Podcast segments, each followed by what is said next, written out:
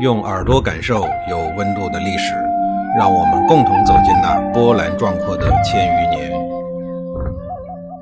上一集里，我说到了郑立功在叛徒傅霞的协助下，重新登上了带血的王位。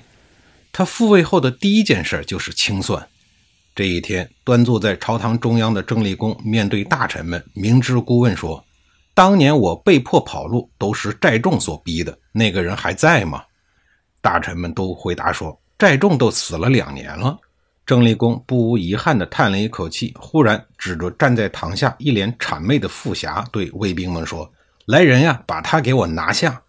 卫兵们一哄而上，就把傅霞来了一个五花大绑。傅霞还在想着：“我弑杀了前军，拥立了郑立功复位，丰厚的赏赐肯定是跑不了的。哪知道郑立功会来这么一手啊！”他连忙大喊大叫地说。主公，我可是对您复位立下了汗马功劳的人呀！郑立功冷笑着说：“汗马功劳，立刻给我砍喽！”话音未落，卫兵们就把魂不附体的傅霞推到了门外，咔嚓一刀，身首异处。古往今来，卖主求荣的人，什么时候有过好下场啊？郑立功让卫兵把傅霞的脑袋拎到了大臣们的面前，他对大家说出了自己杀傅霞的理由。这样一个对主人有二心的人，昨天能杀郑子英，保不齐明天就会杀我，所以呀，我不能够留着他。这个理由貌似很充分，无可挑剔。可悲的富侠卖旧主，没有换来荣华富贵，换来的是自己吃饭的家伙搬了家。但是在对待给自己复位、同向立下大功的舒詹，郑立功选择了截然不同的态度。这是因为当年他和舒詹私交就很好。更重要的是，舒詹是一个能做事的人，是一个有影响力的郑国贵族。这样的人不但不能杀，还要委以重任。于是，郑立功拜舒詹为上卿，显然是对舒詹十分器重的。还有一个人，郑立功决定也不能留。这个人叫袁凡，他也是郑国老资格的上卿，也是郑立功同族的长辈。郑立功不留他的原因很简单。我在外面流亡了十八年，你都没有想着帮我回国复位，我留着你干什么呀？于是他下令逼着袁凡自杀。对于协助他回国复位的齐军将领宾虚武等人，郑立功是热情款待，极尽地主之谊，吃的他们是满嘴流油，就差乐不思齐了。是时候了，郑立功对他们说：“将军请回，等我把郑国的事情料理好了，我一定亲自去齐国拜谢齐侯。”宾虚无等人欣然地打着饱嗝，带着礼物回齐国向齐桓公复命去了。现在的郑国是郑立功的国，我想他一定很满足吧。十八年的等待，十八年的沉寂，就为了这一刻的辉煌。而在这一辉煌的背后，站着的是暴烈残忍、无视兄弟们手足相残的郑立功。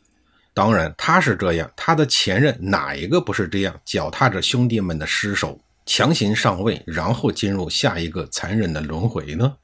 然而，在用狠的程度上，郑立功很显然更胜兄弟们一筹，因为在其其后的两年时间里，他都在集中精力干一件事儿，那就是清算。他清算当年自己被逼逃亡时那些在他看来对他不敬的人，他清算在他跑到历城那些奉时任国君来讨伐他的人。郑国的前朝大夫里有一个叫强除的人，成为了他清算事件里的牺牲品。虽然郑立功没有杀掉他，但是用月刑来折磨他，真是要胆寒的佩服我们这些个先人们，不知道是怎么琢磨出来的如此残忍的刑罚。所谓的月刑，就是剁掉人的左脚，或者是右脚，或者是左右脚一起剁掉。当然，血腥的春秋被月刑残害的人实在是太多。独心县狱的卞和军事大家孙膑都是遭受了此刑的折磨。政治是一种无情的游戏，它从来不需要温情。任何温情在政治面前都会一败涂地。古往今来，任何一个所谓成功的政治家、国君、皇帝，无一不是踏着政治对手或者无数无辜人的尸体而上位的。因为权力的斗争就是这样的残酷，温情和善良并不能打动对方。所以只能是赤裸裸的残忍。很显然，郑立功做到了这一点。清算的目的是什么呀？当然是树立威望。郑立功的清算绝不是单纯意义上的解决恩怨这么简单。他需要用这种清算让臣子们死心塌地，不敢造次。